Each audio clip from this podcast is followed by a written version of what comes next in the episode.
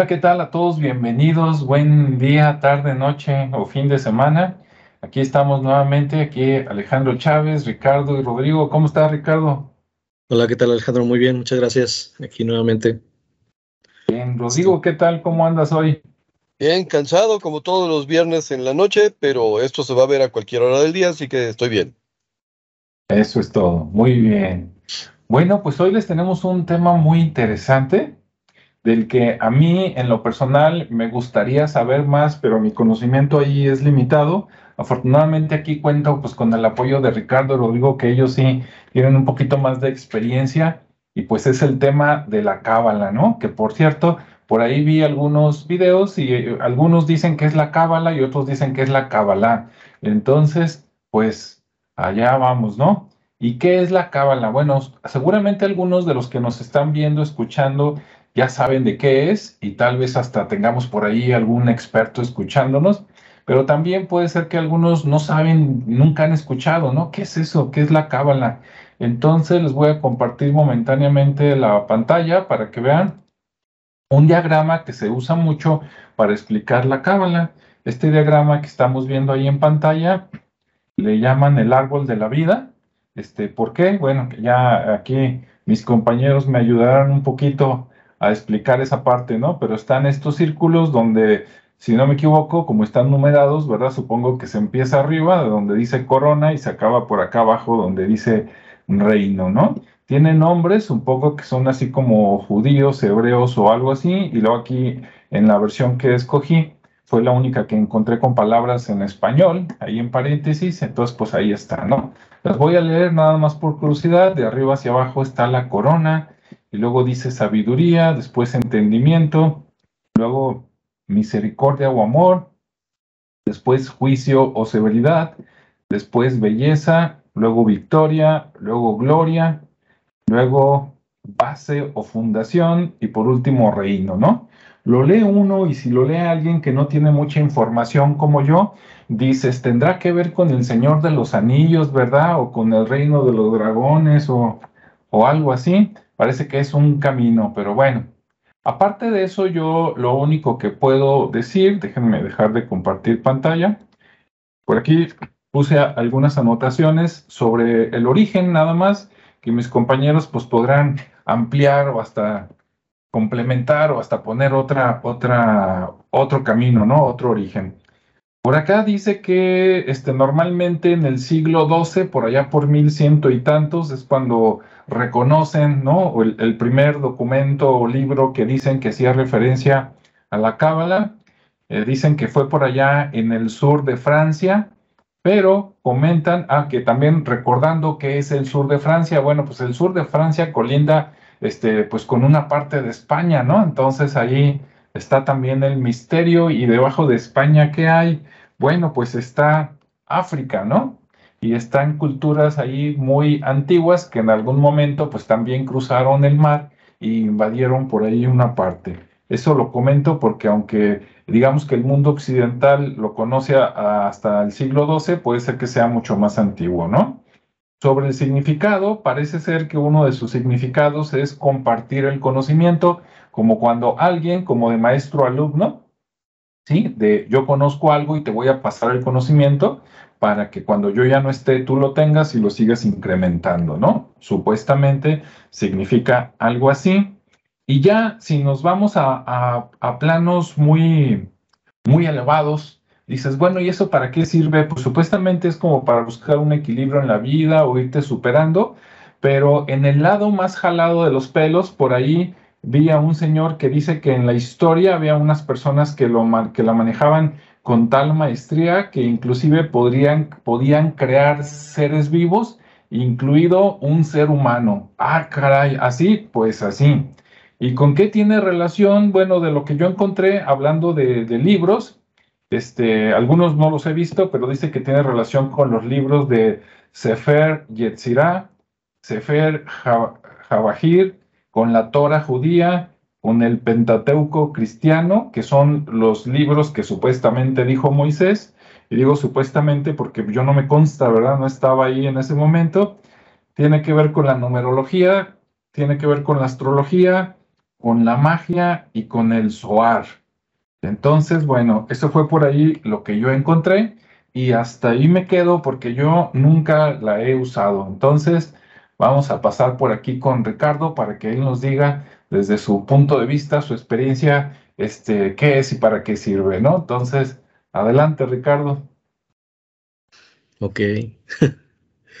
pues bueno, sí, efectivamente la, la Kabbalah tiene un tema con ese que mostraste, con esa imagen que es, la definen como el árbol de la vida, donde se representa pues ese ah. camino que todo ser humano o toda persona va a recorrer digamos que en el proceso de desarrollo de, la parte espiritual y de muchas otras situaciones que se van presentando, pero ese efectivamente es un camino que parte desde, digamos, simbólicamente la, la corona, que es la mente, hasta la parte espiritual, pero que se va desarrollando y que en otro simbolismo pues también implica eh, las nueve, las diez esferas o las sefirots, que son, las que son reglas que en algún momento Yahvé le proporcionó a los judíos para que combinado con las doce tribus se generara un algoritmo y lejos de ser una religión fuera una, una tecnología. ¿Sí? ¿Por qué? Porque cada, cada combinación que tiene ahí, incluso las mismas letras de ese, hay un alfabeto, eh, cada letra tiene un número y cada combinación, eh, digamos que de, palabras, tienen una, un valor numérico y ese valor numérico tiene una representación hacia, hacia el exterior ¿no? y también hacia adentro, es decir, hacia el espíritu. Entonces se da, se da mucha interpretación basada en ese, en ese árbol o en esa figura, tiene mucha ahora sí que mucho simbolismo. Eh, pero bueno, principalmente es ese, ¿no? Del tema de las Sefirot y, el, y las doce tribus de, los judíos. Bueno, y en términos de, de Kabbalah, su significado más común es el de recibir. Entonces, ¿qué es lo que recibimos? Pues bueno, recibimos tanto en forma espiritual, las intenciones, así como lo que físicamente podamos dar o nos puedan dar como vasijas, también e-, ellos ven al ser humano como una vasija y esa vasija en teoría debe de estar siempre vacía, es decir, se llena y se vacía porque si se llena completamente ya no tiene la capacidad de recibir. Entonces todo el tiempo hay que estar dando para poder recibir. ¿sí? De ahí también se derivan muchas cuestiones de, de que uno no puede dar lo que no tiene entonces, lo que va uno recibiendo, sea en conocimiento, sea material o sea en sabiduría, pues es algo que también debemos de empezar a compartir. Más o menos va en ese sentido el, tema. Ahora, la parte histórica de, de, lo que es Kabbalah, pues bueno, se remonta a, hace más de 4.000 años, eh, donde ya existía esa conciencia. Eh, o más bien existían ya esas tribus. Nada más no voy a meter mucho en el tema de las tribus por lo que habíamos comentado, pero eh, voy a tratar de retomarlo más o menos en la Edad Media, que es cuando, cuando en España, que mencionabas en la parte de Francia y el norte de España, donde se empezó a gestar la parte del, de la guerra, ay, ¿cómo se llaman estos? Mm, este, los, que iban con espadas a imponer la iglesia a los no creyentes. Como los cristeros acá, pero ya eran este, los templarios. Los templarios, Entonces también había, había mucho de ese tema y entonces esa información ya la tenían guardada mucho antes, la habían almacenado en unas vasijas y la escondieron cerca de un monte que está ahí, eh, que está en España, pero que está en ese, en ese sur de Francia. Y y venía escrito a través de Balsentov. Balsentov es uno de los primeros cabalistas que, obtiene esa información a través del Pentateuco y que de alguna manera lo, baja en, libros que de alguna manera son incluso lo, que no los reconoce a una iglesia, porque cuando, cuando Moisés o Moshe de León, Moisés de León, es el que descubre en España esos escritos, esos manuscritos. Él se, oculta en una, en una cueva porque lo andaban siguiendo estos cuates de, de las espadas. Y, y ahí lo, lo, encuentra. Entonces ahí encuentra todas estas vasijas, encuentra todo este conocimiento y él lo rescata y lo, y lo comienza a traducir, puesto que estaba en hebreo antiguo. Entonces empieza a hacer esa traducción y empieza nuevamente a, permear ese conocimiento. Eh, posteriormente, pues ya se va, se va pasando a otros rabí, a otros rabinos y, y, se va generando más información. Él rescata el tema del Zohar también, que es un libro de la que le llaman de la iluminación o del resplandor. En, en ese todavía se mantiene tal cual en hebreo y se utiliza solamente para, digamos que para escanear todo el tiempo y estar leyendo o que tu ADN reconozca esas lecturas, eh, aún sin traducirse, porque tiene mucha parte de, sí está, obviamente está implícita el tema de la fe, como siempre, porque, como les decía, ellos no, no creen que es una religión, ellos creen que es una tecnología, y esa tecnología la utilizan de manera, digamos, en la parte ortodoxa, eh, la utilizan en un sentido muy, muy estricto de hacer los rituales tal y como vienen escritos, ¿sí? Y, entonces tienen, tienen información para, para desde que te levantas, en, cuando inicias tu día, hacerlo con el pie correcto, eh, hacer lavarse las manos, o sea, todo, todo ese tema de levantarse con el pie derecho, eh, hacer todo de una forma sistemática, tiene un sentido para ellos y tiene un propósito y al final pues tiene un, resultado, ¿no? Por eso es que lo hacen de esa manera, por eso es que también tienen muchas festividades porque agradecen mucho y, ritualizan mucho todos sus, sus, este, sus actividades. Eh, también a cierta hora pues tienen que hacer sus rituales, no está lo del Shabbat, eh, donde no está permitido trabajar en, en los sábados o disminuir actividades. Bueno, ya últimamente son un poco más flexibles, pero aún así los, los que son ortodoxos totalmente, pues ellos sí no permiten ningún relajamiento en cuanto a sus reglas. Incluso más hacia atrás, con los esenios, había una tribu, o bueno, había una, un tema judío también, eh, que, era como la parte, ¿cómo te diré? La, parte donde siempre hay algo más, ¿no? Dentro de lo exclusivo siempre hay algo más exclusivo. Entonces, estos esenios eh, judíos nunca se relacionaron con los esenios, con los esenios, con los judíos hebreos, porque se sentían superiores y tenían otro tema, este, que de hecho nunca se mezclaron. Entonces, por ahí está una historia oculta o una historia separada respecto a esa, esa parte, ¿no? Entonces, los judíos tienen un, reto principal que, es trabajar con el egoísmo. Entonces, cuando están de esclavos de, los egipcios, eh, digamos que no son, merecedores de esa, de, esa libertad hasta que alguien, que en este caso es Moisés, llegue y los invita, pero como, como vieron que, bueno, pusieron en duda, ahora sí que le dieron el beneficio de la duda a Moisés y dijeron, pues vamos, ¿no? Porque nos conviene, porque vamos a una tierra prometida donde nos ofrecen riqueza, nos ofrecen libertad.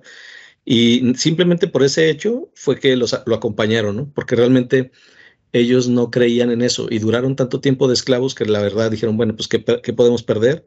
Se fueron y, empezaron a ese camino de la tierra prometida, que al final simbólicamente esa tierra prometida pues es un tema eh, mental, no es un tema que, está en la psique, pero que, en ese momento simbólico de, buscar esa tierra prometida, pues bueno, se dieron, se dieron muchos muchos sucesos que ya conocemos algunos por el tema de la Biblia, eh, pero principalmente ahí es donde, donde Moisés eh, les entrega ese, esos, esos libros, esas reglas de, vida, y que de ahí se va formando todo el tema de, de lo que es el Pentateuco, el, la, no recuerdo si es la Torah o no todavía ahí, pero, pero hay otro libro ahí en, en medio, ahorita no lo recuerdo, perdón, pero que de alguna manera dicta, dicta esas reglas y que, y que de alguna manera el pueblo judío se pone a prueba, tan así que en, un momento que él se, se, fue a buscar esa información,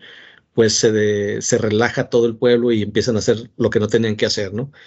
Pero básicamente es por la naturaleza de ese pueblo. Simbólicamente, porque está, su reto es el, el dar y el recibir, pero su principal naturaleza es el ser egoísta. Entonces, por eso es que ritualizan todo para recordar que no deben de ser egoístas y que, y que todo el tiempo tienen que estar recibiendo, pero también dando. ¿sí? Entonces, va, va en ese sentido.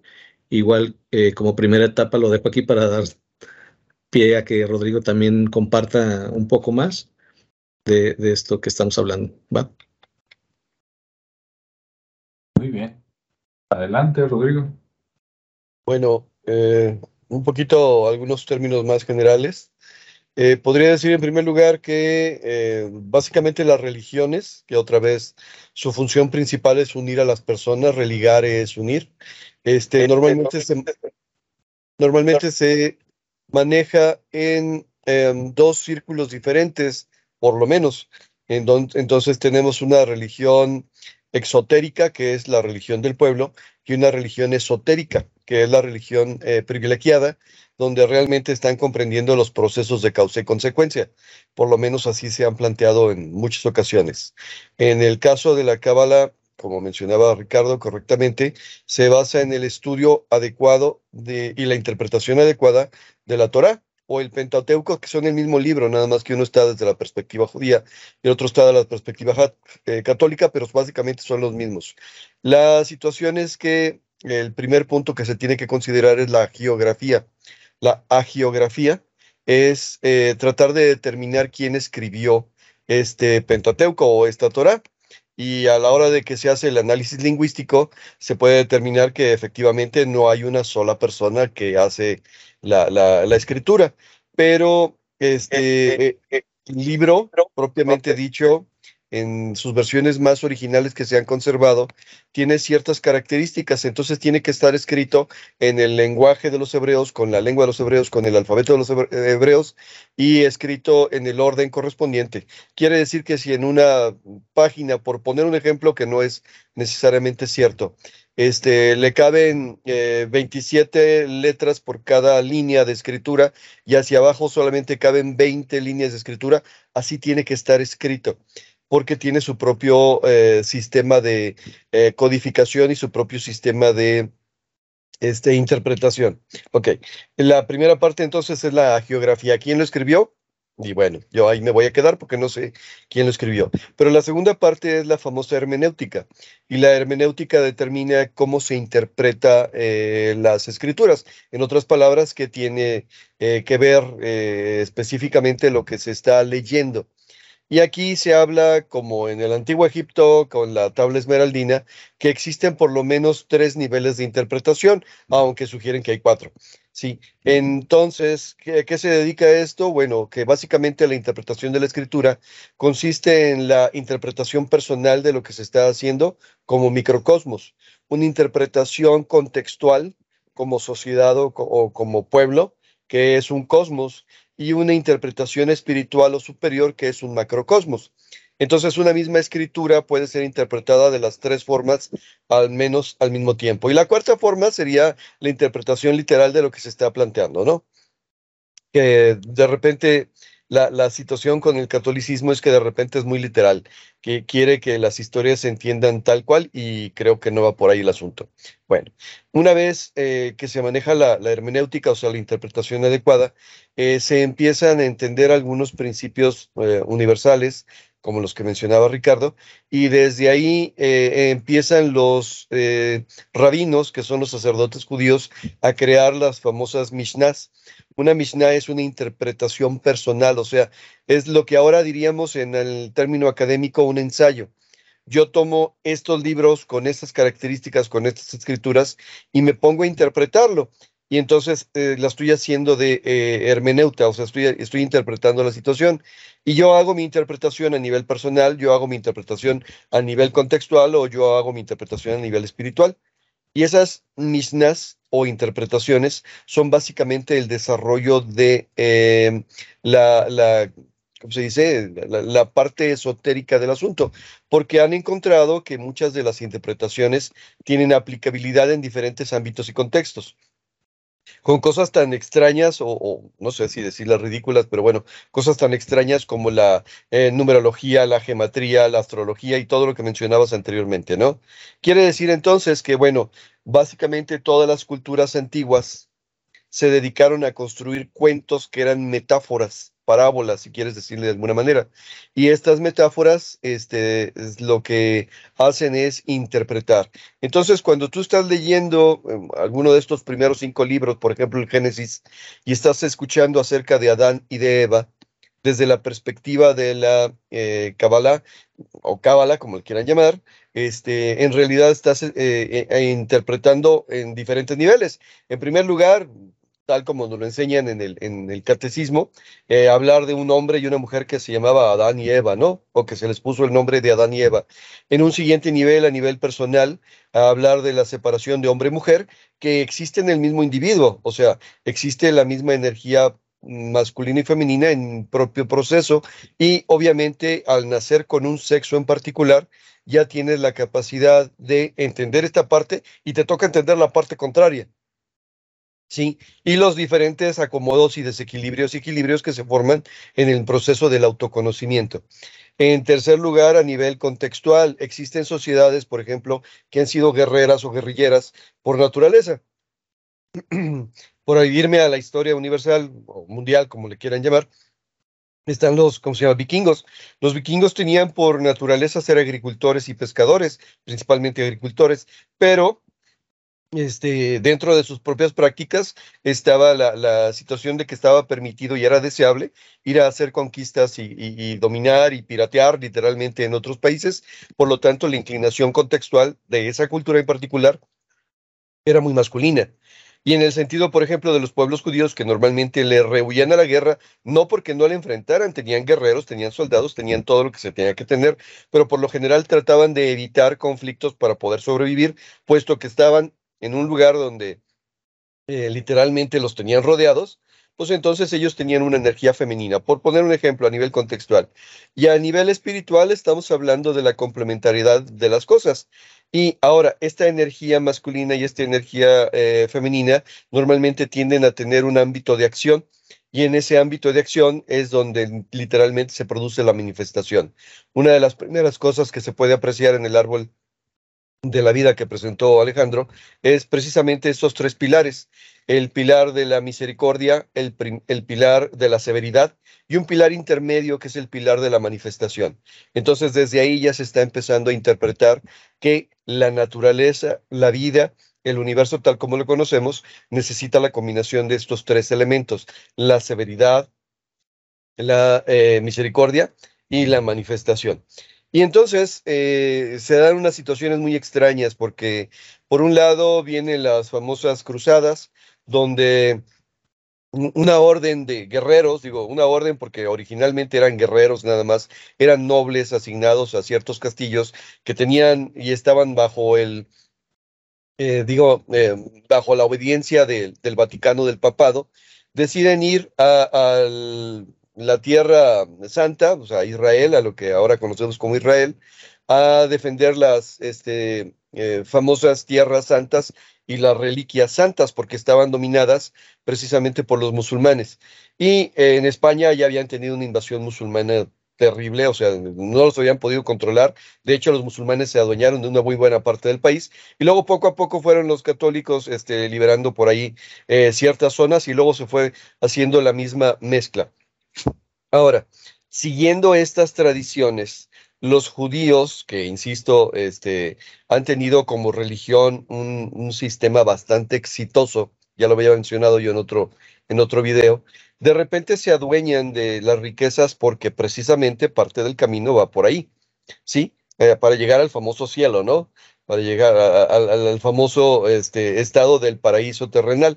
Y entonces este, los judíos se convierten literalmente en las presas propiciatorias de todos los males que pudieran pasar en el reino. Así que si el rey era malo era porque los judíos tenían la culpa. Si el rey tomaba una decisión equivocada es para que los judíos tenían una culpa. Si aparecía un hombre, una mujer golpeado y tirado del camino, los judíos tenían la culpa. ¿Por qué? Pues por envidia, básicamente, ¿no? Que es, que es parte de lo que menciona Ricardo que se trataba de evitar. Se trataba de evitar este, quedarse con, con una sola cosa, sino más bien estar fluyendo continuamente. Pero los judíos en general pues después de seguir estos preceptos, estos procesos, este nivel de estudio y este nivel de interpretación, de repente dominan eh, la zona donde se encuentran. Moraleja aparece el famoso libelo de sangre. ¿Qué es el libelo de sangre? Que los judíos tienen la culpa de todos. Entonces, en Francia en algún momento corren a los judíos. En España en algún momento corren a los judíos. En todos lados donde ha habido, este, ¿cómo se llama? Problemas, por ahí los judíos tienen una parte importante y normalmente son señalados. ¿Por qué? Pues porque de repente dices, a ver, no es normal que él esté trabajando lo mismo que yo y él se está quedando con las riquezas y yo no sencillamente una, ¿cómo se dice? Una disciplina, una manera de hacer las cosas. Bueno, bajo estas condiciones, de repente para ser judío no se podía ser judío normal, porque los ritos estaban prohibidos. Entonces, ¿qué empiezan a hacer? Empiezan a rescatar una vez más todas aquellas enseñanzas eh, que no se transmitían de voz a, eh, digo, de voz a libro, sino que tendrían que ser transmitidas de voz a voz, y así se funda, por así decirlo, el seguimiento de la cabala para volverle a dar sentido a lo que la religión exotérica hacía practicar a los judíos y para que entendieran que el proceso que tenían que seguir para poderse liberar es de esta manera respecto a algunas posibles interpretaciones o, este, ¿cómo se dice? Interpretaciones, bueno, interpretaciones o hermenéutica de lo que podrían significar, me espero una segunda vuelta. Pero básicamente es eso, es, es una religión que se transmite de voz a voz. Bueno, aquí estoy disintiendo un poquito con Ricardo, en el sentido pues de que sí es una religión, sí es un sistema de creencias que sirve para unir y que normalmente estaba destinado solamente a los que cumplían con ciertos requisitos, ciertas características, y efectivamente, bueno, no era para todo el mundo y dentro del no era para todo el mundo, solamente estaba destinado a ciertos niveles, de ciertas capas, de ciertas este, aldeas, de ciertos eh, ritos, de ciertos todo, ¿no? O sea, era algo muy exclusivo. De hecho, eh, sigue siendo hoy algo muy exclusivo, no porque no esté abierto al público, sino porque suele ser muy caro. Ok, aquí me detengo, eh, otra vuelta. Muy bien, muy interesante. Mientras hablaban los dos, yo estaba por aquí anotando lo que se me veía se me venía a la mente, ¿no? Que estaba un poquito relacionado, ya sea directa o indirectamente con la, con la cabala, porque Ricardo se fue a muchos siglos atrás, habló de los templarios, etcétera, ¿no? Entonces, bueno, algunas cosas que voy a decir no están tan relacionadas, pero le recomiendo a la gente que lo anote, a lo mejor le gusta. Hay una película, porque este, también, así como él habló de los templarios, Rodrigo habló de los vikingos en algún punto, eh, hay una película que se llama, si no me equivoco, puedo equivocarme, El Guerrero 13. Búsquenlo por ahí donde lo encuentren, probablemente ahí mismo en YouTube esté, es con Antonio Banderas.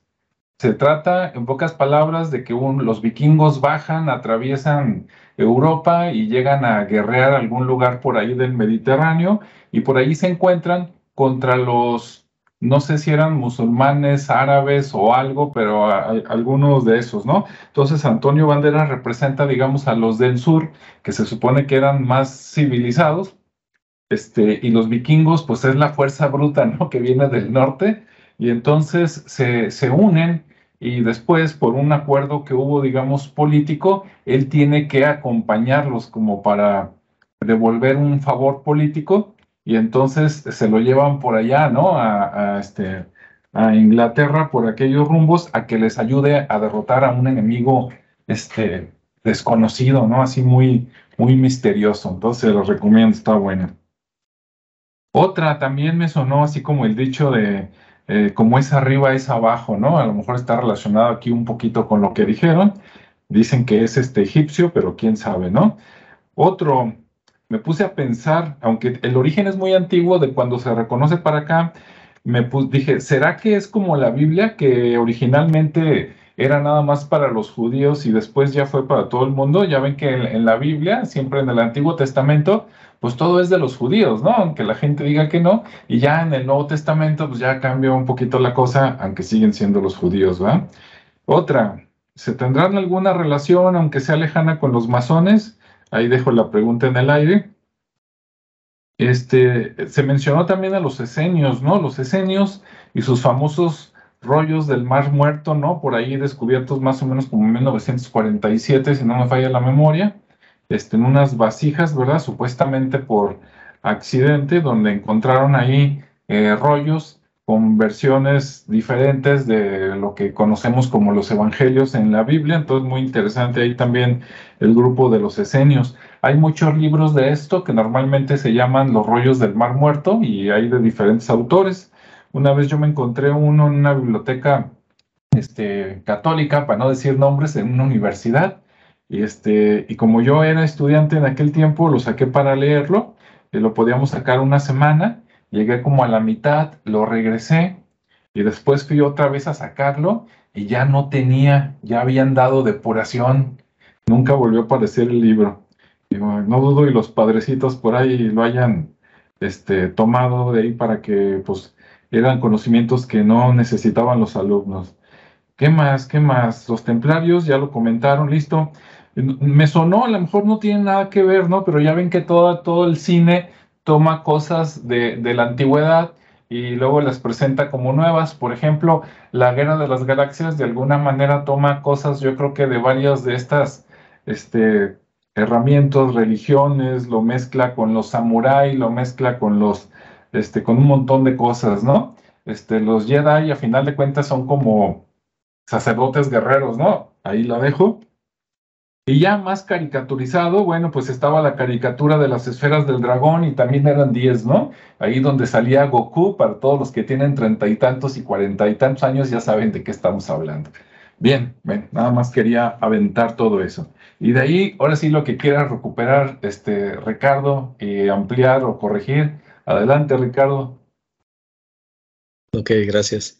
Pues sí, como comentabas eso de las esferas, eh, realmente casi todas las, sobre todo en Oriente, se retoma mucho eh, esos simbolismos y los tratan de, democratizar. Digamos que de, alguna manera cubren la parte filosófica o la parte del conocimiento que hay, que es oculto, y lo tratan de democratizar basado en una caricatura o en una historia, como decía este Rodrigo, en una metáfora para que de alguna manera pues ese conocimiento queda ahí este, un poco velado, eh, pero que, que, todo el tiempo está ahí, ¿no? Incluso si nos ponemos a, a, ver historias de los de animes o de caricaturas, este, incluso en, en el mismo este, DC Comics o Marvel, muchos de esos superhéroes tienen poderes que ya existían o que se basan en algún dios, este, que, sí, exactamente. Entonces, por ahí las propiedades existen y, las van, las resaltan de otra manera, más contemporáneas, más, este, aparentemente, eh, que no son reales, pero bueno, en su momento existían para ellos, ¿no? Y de alguna manera eso, eso sucede con Kabbalah, digo, de, en, estos, en estos tiempos se sigue estudiando, eh, obviamente la parte histórica es muy, muy extensa, las variantes también, puesto que tocan ellos, como mencionaba, está lleno de simbolismos, está lleno de, esa tecnología que, como bien dice Rodrigo, es al final de cuentas es una religión y hasta puede caer en el término de secta, porque de alguna manera tienen todos esos, esos tintes, pues se, puede connotar eh, tanto como religión o como, como secta, pero que ellos la alejan de eso, de ese contexto, pues por obvias razones, ¿no? Para, para hacerse como en un nivel diferente, ser un poco más exclusivos, aun cuando mencionaba que siempre dentro de lo exclusivo hay todavía esferas más exclusivas y que, y que es real. Eh, a mí me tocó conocer la escuela de Kabbalah en Ciudad de México y aquí en Guadalajara, y, y, pues es muy notorio, ¿no? Se nota desde que llegas, pues el trato, como tú no eres judío de cuna, pues ya eres un gentil, ¿no? Así, los, así nos llaman. Entonces eres alguien externo, pues.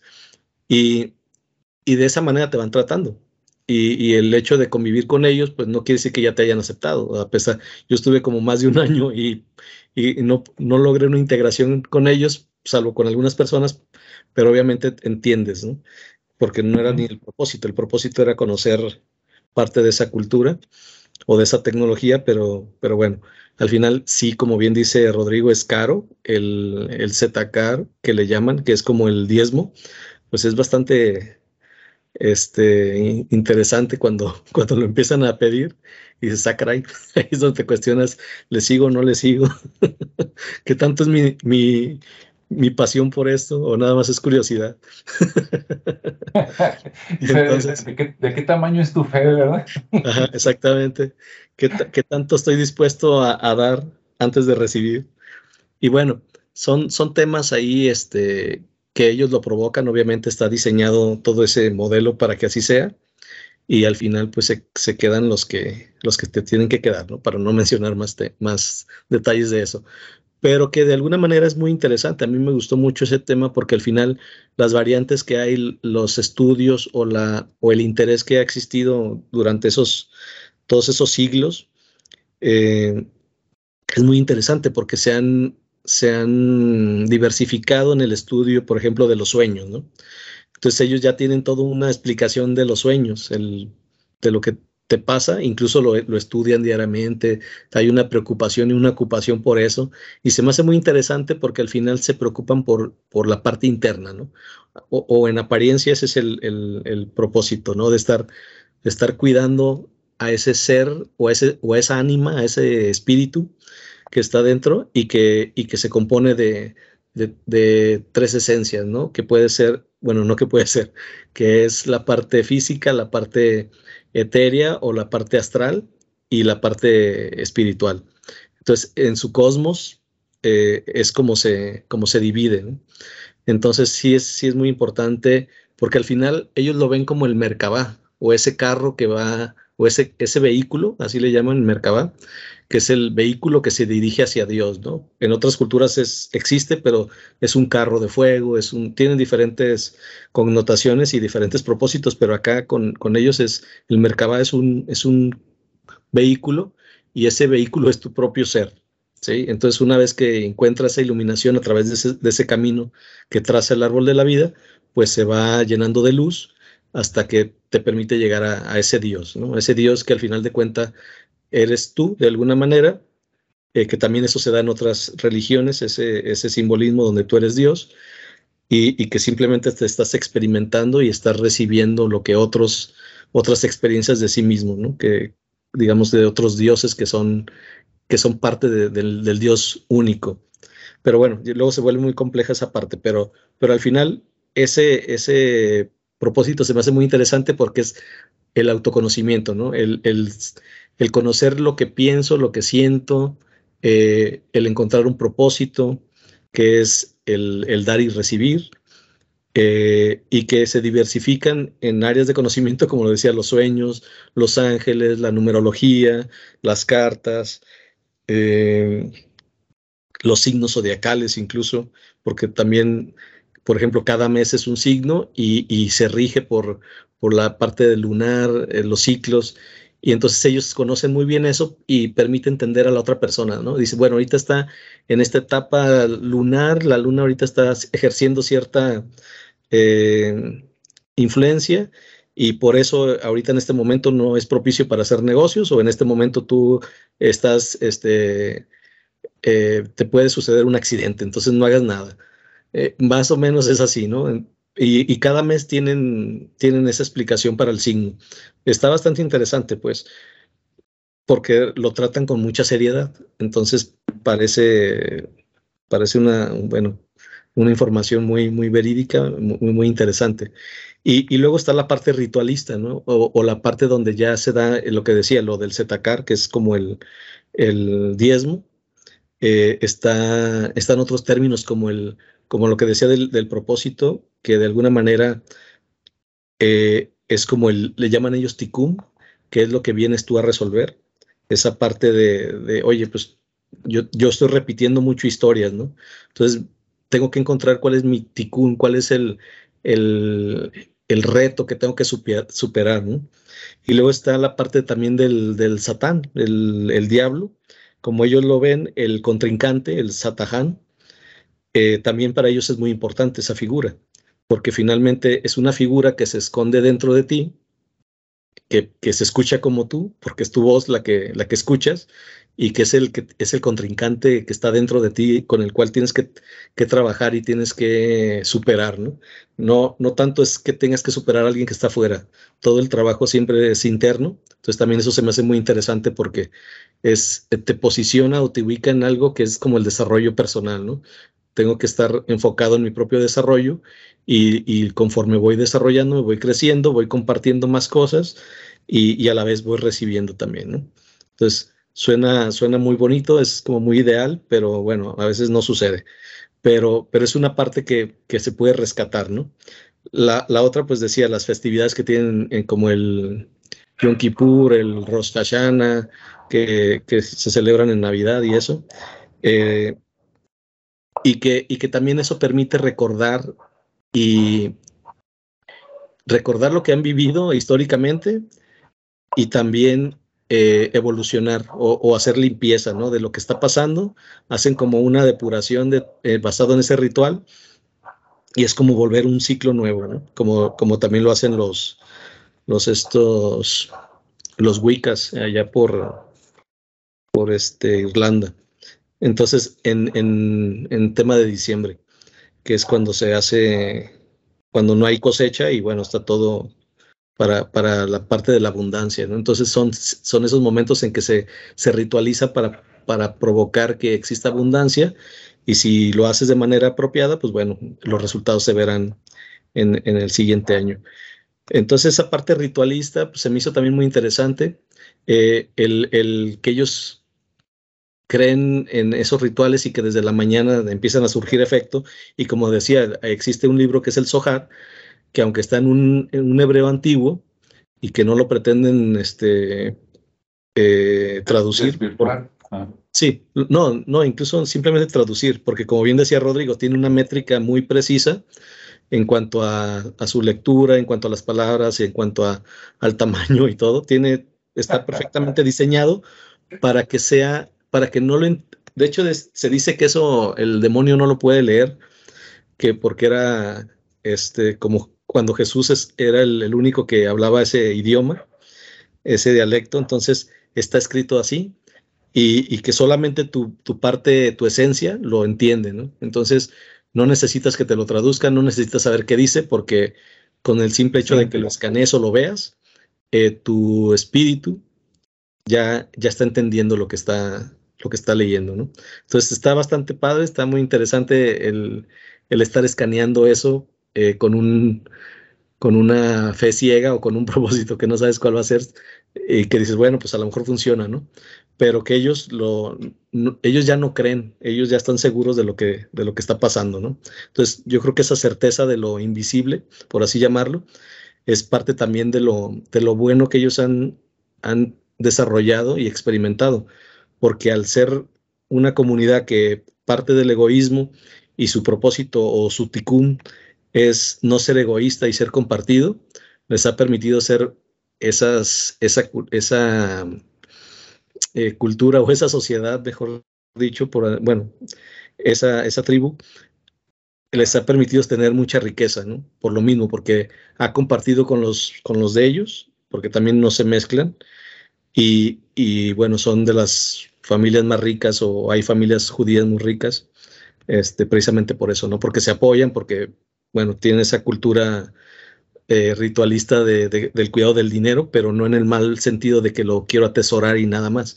sino de que lo pongo a trabajar, lo pongo a, a, que una vez que está llena mi vasija, la, la vacío y, y, espero que se vuelva a llenar, ¿no? Entonces, esa es el, el, la parte interesante.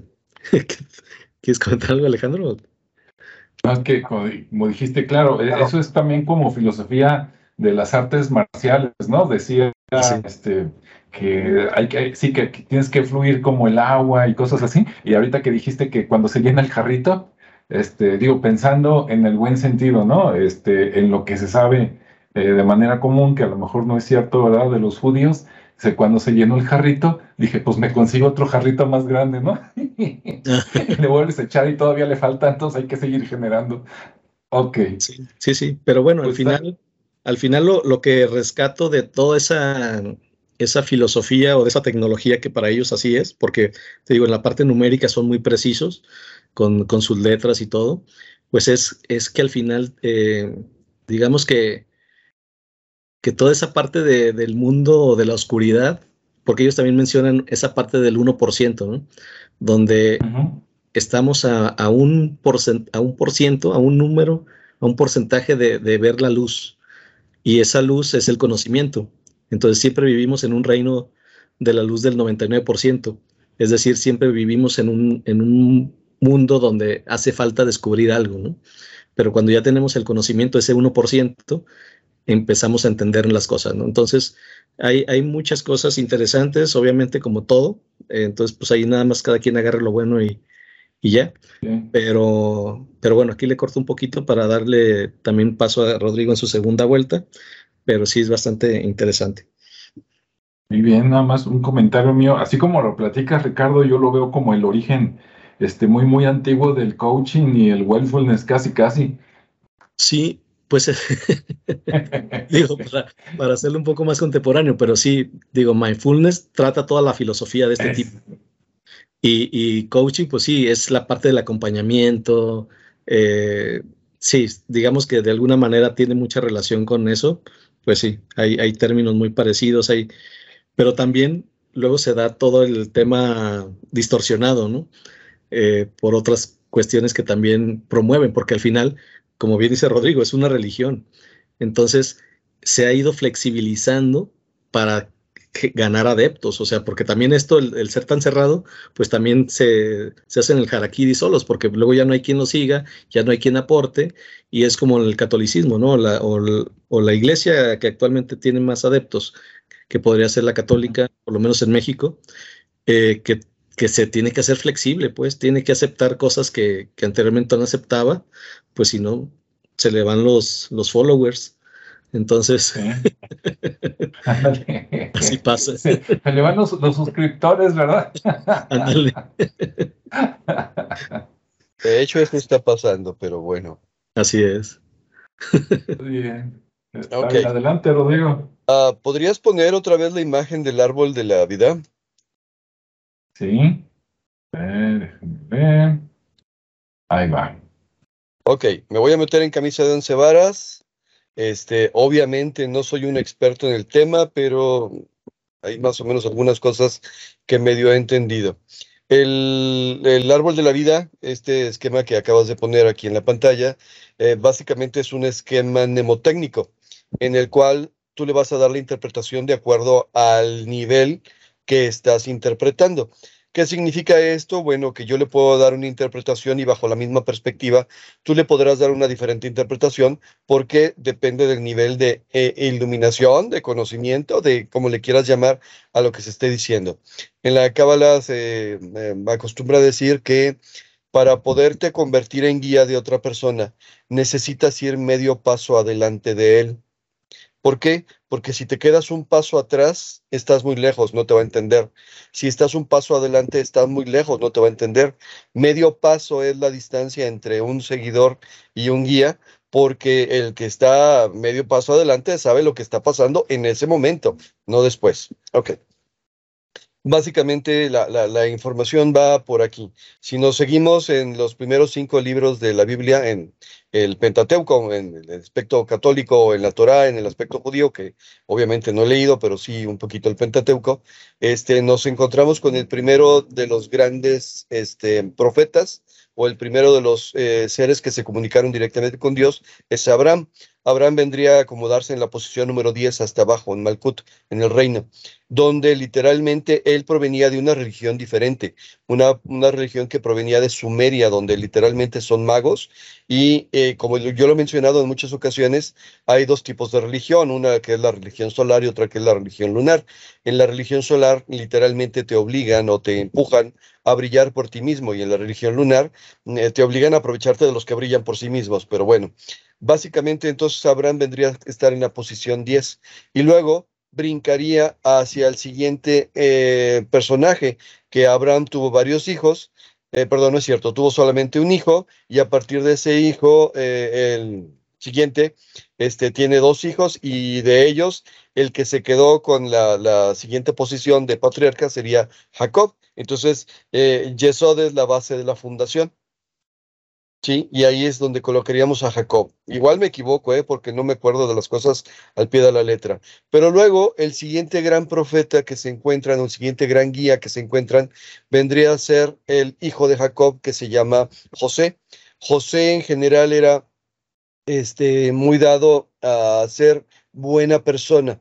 O sea, pertenecía a la rama del árbol que está en el eh, lado derecho, que es el, camino de la misericordia, la rama de la misericordia.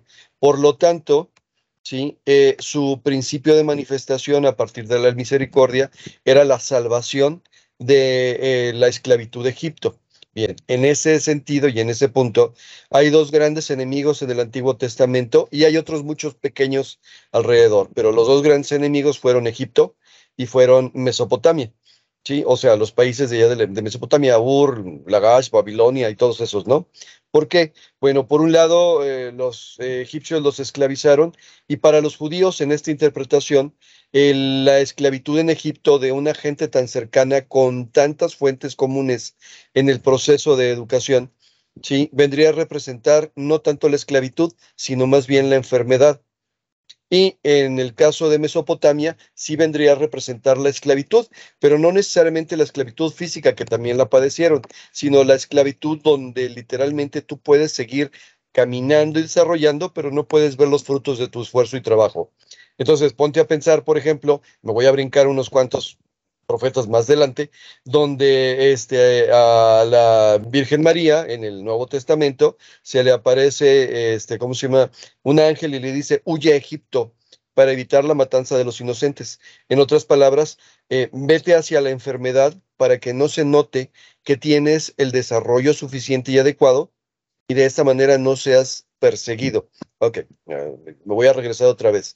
Y luego por ahí aparece eh, luego de José, una serie de profetas que aparecen continuamente y bueno, todos los profetas están precisamente en estos tres eh, lugares. En algunos de ellos es, se habla de la, de la severidad, o sea, son los profetas que marcan a rajatabla lo que se tiene que hacer. Ahí está Moisés, por ejemplo, que lo saca de, de Egipto nuevamente y que está en el camino de la severidad, o sea, es el siguiente de José donde literalmente les dice, tienes que hacer esto y tienes que evitar hacer esto y esto y esto y esto. O sea, te está poniendo muy claro el camino. Pero luego de José viene otro que es eh, el hermano, de, perdón, luego de Moisés viene el hermano de, de, ¿cómo se llama? de Moisés, que es ya Tifaret, o sea, ya no sería Jod, sería Moisés, y Tifaret sería Aarón. Y a Aarón, hermano de Moisés, se le dio la manifestación, en otras palabras, se le dio la liberación del pueblo judío y la entrega de la tierra prometida. No sé si me doy a entender. Básicamente está trazando el camino a través de cada uno de los profetas, de cada uno de los círculos y dependiendo de los resultados que obtuvieron, corresponden a uno de estos círculos del árbol de la vida. Entonces, no es una interpretación literal de que Moisés sacó a los egipcios, sino que Moisés literalmente marcó el camino para poder llegar a la tierra prometida. ¿Sí? Aunque pudiera tener su contraparte histórica, porque de hecho acaban de descubrir unos cuantos este, vestigios egipcios de abajo del Mar Rojo y todo lo demás, más allá de eso está la interpretación correspondiente. Ahora, eh, si nos seguimos yendo por el lado de la hermenéutica, nos vamos a encontrar con que eh, tanto en la Biblia, bueno, en la Torah judía como en la Biblia católica, de repente nos encontramos con dos dioses principales. Se dice que en el Antiguo Testamento tenemos a la representación de Yahvé, que es el dios de la severidad, Yahvé es el destructor, Yahvé es el que amenaza, Yahvé es el que destruye a todos aquellos que están en contra de su pueblo prometido, de su, su pueblo elegido. Y entonces tenemos un Dios Padre, en el sentido de la figura del Padre como el que instaura o instala los elementos de este, de la severidad, de la rigidez, de las reglas que se tienen que cumplir. En cambio, el Nuevo Testamento, hablando de Jesús, nos, nos encontramos con el Dios de la misericordia, en otras palabras, las enseñanzas de Jesús eh, vienen enfocadas a decir, a ver, sí, pero Dios es amor. Dios es, eh, Dios te ama porque es tu padre y tu madre al mismo tiempo. Dios es el que te protege, Dios es el que te cuida. Sencillamente que como este representante de este proceso histórico, de estas manifestaciones este, de ciclos naturales, está representando a la otra parte del Dios. Y los que construyeron la Biblia en algún momento, debo pensar por ahí en el siglo eh, tercero o, cuarto, en el año 370 y tantos, en, Nicea, en el concilio de Nicea, yo creo que entendían esta parte muy bien, pero por eso se dedicaron a quitar algunos libros y a poner algunos libros, porque eh, definitivamente les convenía este, manejarlo así. Entonces, va a ver, no, no coincide con el eh, Jesús histórico, pero sí coincide con el Jesús mítico que te queremos presentar y por lo tanto, de alguna manera, estamos tratando de interpretar este, diferentes niveles de situaciones. Y luego, si nos vamos al proceso esotérico, eh, de alguna manera iniciático que manejan otras, otras religiones, por ejemplo, la, la, del hinduismo, pues hablamos de los famosos chakras, ¿no? En general, el esquema general conocido es el de siete chakras, pero en realidad eh, el cuerpo humano tiene más de cuatro mil chakras, o sea, más de cuatro mil puntos de energía, desde los cuales algunos eh, sirven para que entre la energía, otros para que salga la energía y otros que son puntos dobles. Pero de todos esos cuatro mil, en general el proceso abarca 12. ¿Sí? Sin embargo, de esos 12 hay dos específicos que tienen que ser eh, bloqueados o anulados para no caer, como diría Alejandro hace rato con Star Wars, al lado oscuro. Entonces aquí tenemos el camino de los 10 chakras y por eso el 10 es el número de la perfección, aunque en el sistema zodiacal, que también representa lo mismo, se manejan 12 porque hay algunos de ellos que son bastante negativos. Por ejemplo, en el caso de cáncer, cáncer vendría a ser este, astronómicamente un punto de, literalmente de negatividad y el símbolo de cáncer tiene aspectos bastante negativos, aunque todos tienen su lado positivo y el lado negativo, pero hay algunos que tienen que ser bloqueados en lo particular. Bueno, entonces en el sistema de, de hermenéutica de interpretación, esta es la anatomía oculta que de alguna manera se está presionando o enfocando. Ahora, son las mismas herramientas para todos los seres humanos. Y ya depende de qué tipo de religión o qué tipo de camino quieras escoger, si lo llevas de arriba hacia abajo, de abajo hacia arriba.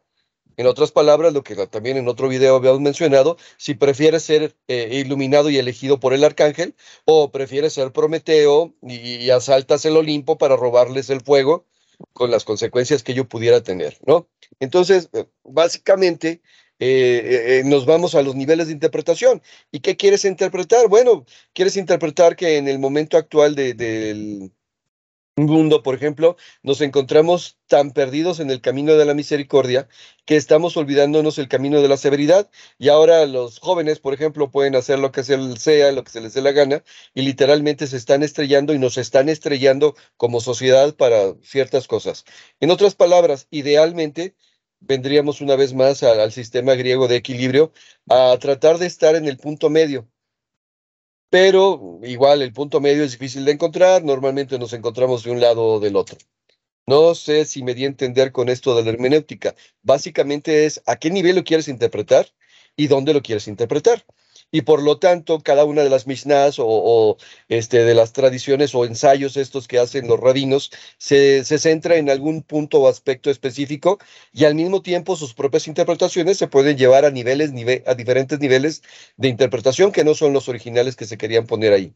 De eso se trata la cabala de, literalmente de ponerte a ser filósofo, filósofo de ti mismo para tu propio desarrollo y el desarrollo de los demás. Pero al mismo tiempo, si tú logras el desarrollo propio y el de los demás, pues estás contribuyendo al desarrollo espiritual y estás contribuyendo al desarrollo contextual. A ver si no me perdí y no tiré demasiadas pedradas, pero bueno, creo que quedan unas cuantas pedradas más para el final. Aquí la dejo. Muy bien, pues para cerrar un poquito, porque bueno, este, pueden hablar muchas cosas, ¿no? Inclusive yo leí por ahí que había diferentes tipos de cabalas, este, entonces, este, pues da, mucho para qué hablar. Pero bueno, si alguien de los que nos está viendo, escuchando, se interesa, ¿no? Sea, por curiosidad, ¿a, qué tipo de persona le, le recomendarían este, meterse o estudiar la cabala y a quién no? Ricardo. Tú primero. A, ver si te entendí. O sea, ¿a qué tipo de persona le recomendaría o a quién? Sí, no, entendí bien. ¿a, qué, ¿a qué tipo de persona?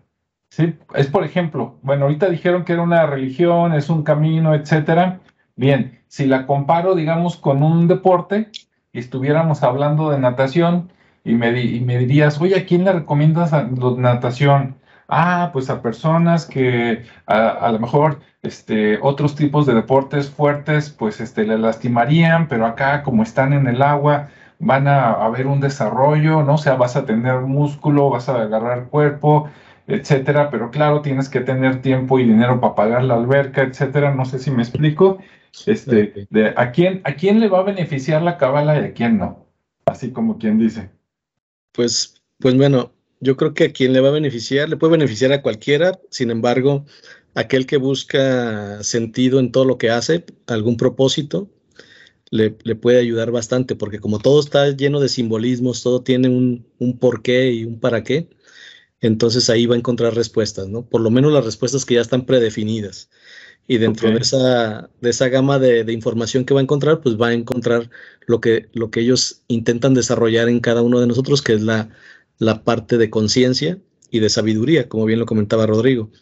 Entonces, toda la persona que esté que se esté ocupando de su desarrollo personal, espiritual y, este, y de sabiduría, pues ahí va a encontrar muy buenas lecciones. Además de, de gente que ya, que ya conoce el cuarto camino, que ya conoce a, este Gurdjieff o a pues todas estas personas ya conocen algo, entonces les va, les va a ayudar bastante. Muy bien, muchas gracias. Rodrigo, eh, lo, mismo. Sí, ¿a quién le recomendarías la cábala y a quién no? Bien, voy por el camino de las opiniones. Me voy, a, me voy a ganar unos cuantas pedradas, pero voy por el camino de las opiniones. Primero, un conocimiento que no se eh, otorga gratuitamente, sino que se tienen que cumplir requisitos económicos, de disciplina, de lo que sea, como, como quiera que sea, este, no es un conocimiento, es un sistema de manipulación. En otras palabras, palabras, ¿cómo vas a encontrar a Dios pagando? Vas a encontrar a Dios viviendo. Si es que es una forma, este, a lo mejor, este, lírica de, entender este proceso. Eh, lo mismo va para todas las sociedades iniciáticas, lo mismo va para todas las religiones. Este, en vez de estar ocultando esta información, háganla pública, que de hecho mucha de ella ya se encuentra por ahí pública.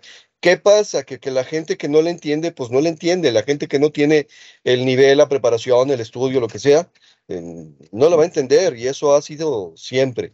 Eh, segundo, eh, los secretos de la cábala, los secretos de los templarios, los secretos de los masones, los secretos de las como el masón no quiere que sus hijos este, padezcan este, lo mismo que él padeció, le pasa a sus hijos los conocimientos, le pasa a su pareja los conocimientos, le pasa a sus amigos los conocimientos, y ya hay, por ejemplo, digo, mm, usé los masones porque son una sociedad actual, pero ya hay un montón de prácticas judías, masónicas, templarias, eh, budistas, eh, satánicas, este, eh, santeras, por ahí regadas y, están siendo utilizadas por gente que no está preparada, que a lo mejor le funcionan de momento, por lo mismo de que las gentes les confiaron estos secretos y más o menos los guiaron en el camino, pero no los prepararon moralmente para utilizarlas.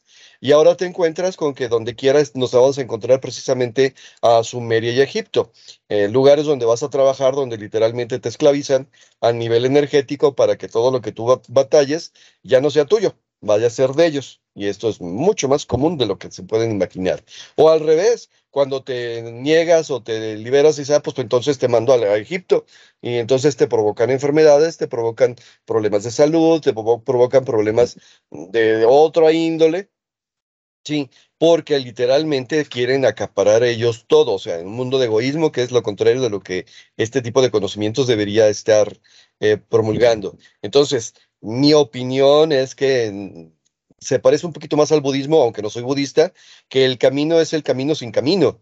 En otras palabras, este, cada quien va a encontrar su propio proceso.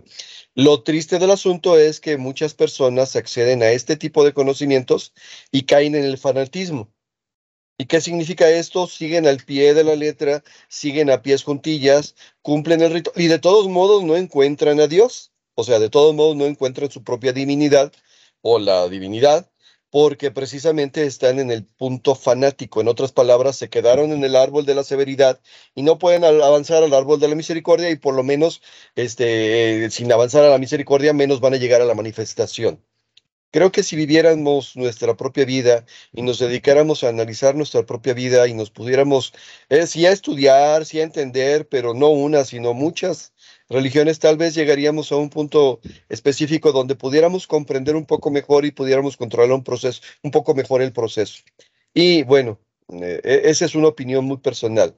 Ahora, eh, ¿a quién recomendaría esto? Pues a los judíos, como dijo Ricardo, a todos los demás nos van a tratar como gentiles, pues es como decir, a ver, tú vas a ser un ciudadano de segunda, ¿no? Pues muchas gracias, no. Eh, ya de por sí me tratan como de segunda o de tercera, no voy a ir a meter a un lugar donde obviamente sí voy a poder aprender, voy a poder mejorar, pero al fin y al cabo no me van a dejar llegar. Esa es mi opinión. Muy bien. Bueno, pues aquí los que no sabían nada, seguramente espero que haya sido muy interesante. Los que ya sabían algo, pues obviamente, como todo en la vida, ¿verdad? Como si estuviéramos hablando de fútbol, estarán de un lado del otro o en alguna parte intermedia.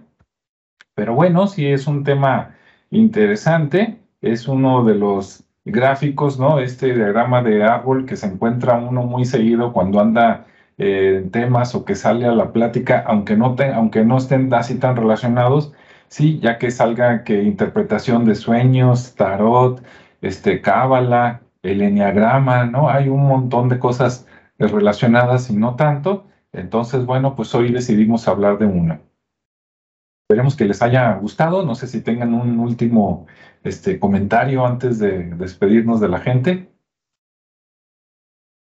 Pues nada, que, que busquen y experimenten lo que necesiten en su momento y que se alejen del dogma, que fue lo que, lo que yo hice, ¿no? Yo conocí y sigo conociendo muchas religiones, pero pues tomo lo bueno que pueda encontrarme ahí y sí detecto el dogma y en ese momento ya, no me gusta.